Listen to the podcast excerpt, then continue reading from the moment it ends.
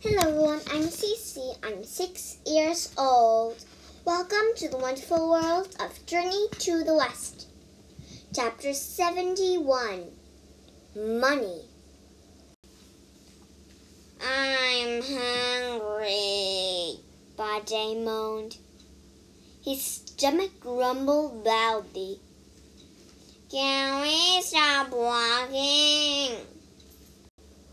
We'll stop for lunch soon, said the Tang monk. The weather's nice and the road is smooth. I want to keep moving. I'm eager to reach the western paradise. Wukong laughed. I don't know why you still want to go there. You should have married that scorpion spear instead.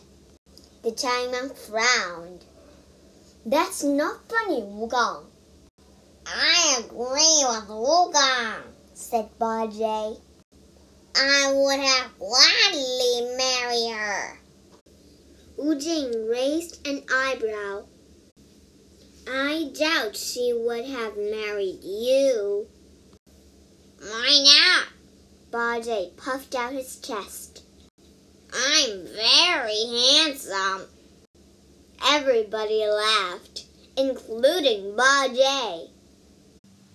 They had continued for another hour when the pig complained again. My legs are tired, he said. We'll stop at the next village, said the chatting monk. Yeah, Bajie sighed. I hope we reach the next village soon. I know how we can get there soon, said Wukong with a laugh. Wukong. The monkey smacked the horse, which shot forward. Wukong, cried the chatting monk, hanging on tightly. When the horse finally stopped running, the monk was far ahead of his companions.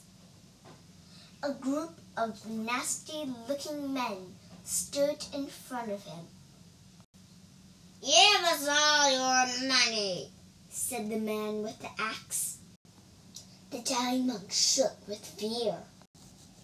Wukong was already running over. Don't you dare harm my master! shouted the monkey. Who are you? asked the man. My name is Sun Wukong. Give me your money, Sun Wukong, said the man. I don't have much money, said the monkey. You better give me yours. The man's face turned red. I'm not going to give you money. Let's make a bet then, said Wukong. He quickly pulled out his iron bar, which grew to the height of a person. The men looked nervous. The monkey stood the bar on the ground. If you can pick this up, we'll give you all of our money. You're a fool, said the man with the axe. I'm sure I can pick that bar up. Go ahead and try, said Wukong. The man put down the axe. He grasped, he grasped the bar with his hands and tried to lift it. It's heavier than it looks, said the man. he tried to lift the bar again. Sweat poured down his red face, but the bar didn't budge.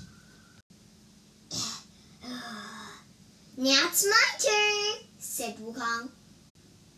He lifted the bar over his head and twirled it around. His eyes flashed with anger. He got ready to strike the man. Wukong, don't! shouted the giant monk. The man took a step back. Suddenly, the bar dropped from Wukong's hands. Ah! cried the monkey, holding his hide. The, mon- the monkey fell to the ground as the Tang monk recited the tight headband spell. The robbers glanced at one another and then ran away. When the monk stopped reciting the spell, the monkey was furious. Why did you do that? he cried. They were going to. You must not hurt people, cried the giant monk. I destroy demons all the time, said the monkey. It's fine to hurt demons, but you must not hurt people. The monk sighed. You're still evil, Wukong. I can't bring you to the Western Paradise. You must leave. But you need me, Master, said the monkey. I refuse to leave. Go, said the giant monk.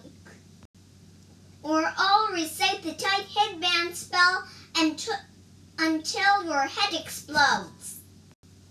Wukong could see that the monk wasn't going to change his mind. With tears in his eyes, the monkey leaped into the air and was gone. 在这故事里，我们学一个词组 “far ahead of”。这个词组的意思就是遥遥领先。比如龟兔赛跑里的时候，兔子睡着了，等兔子醒来的时候，乌龟已经遥遥领先于它了，就可以这样说：When the rabbit woke up, the turtle was far ahead of the rabbit.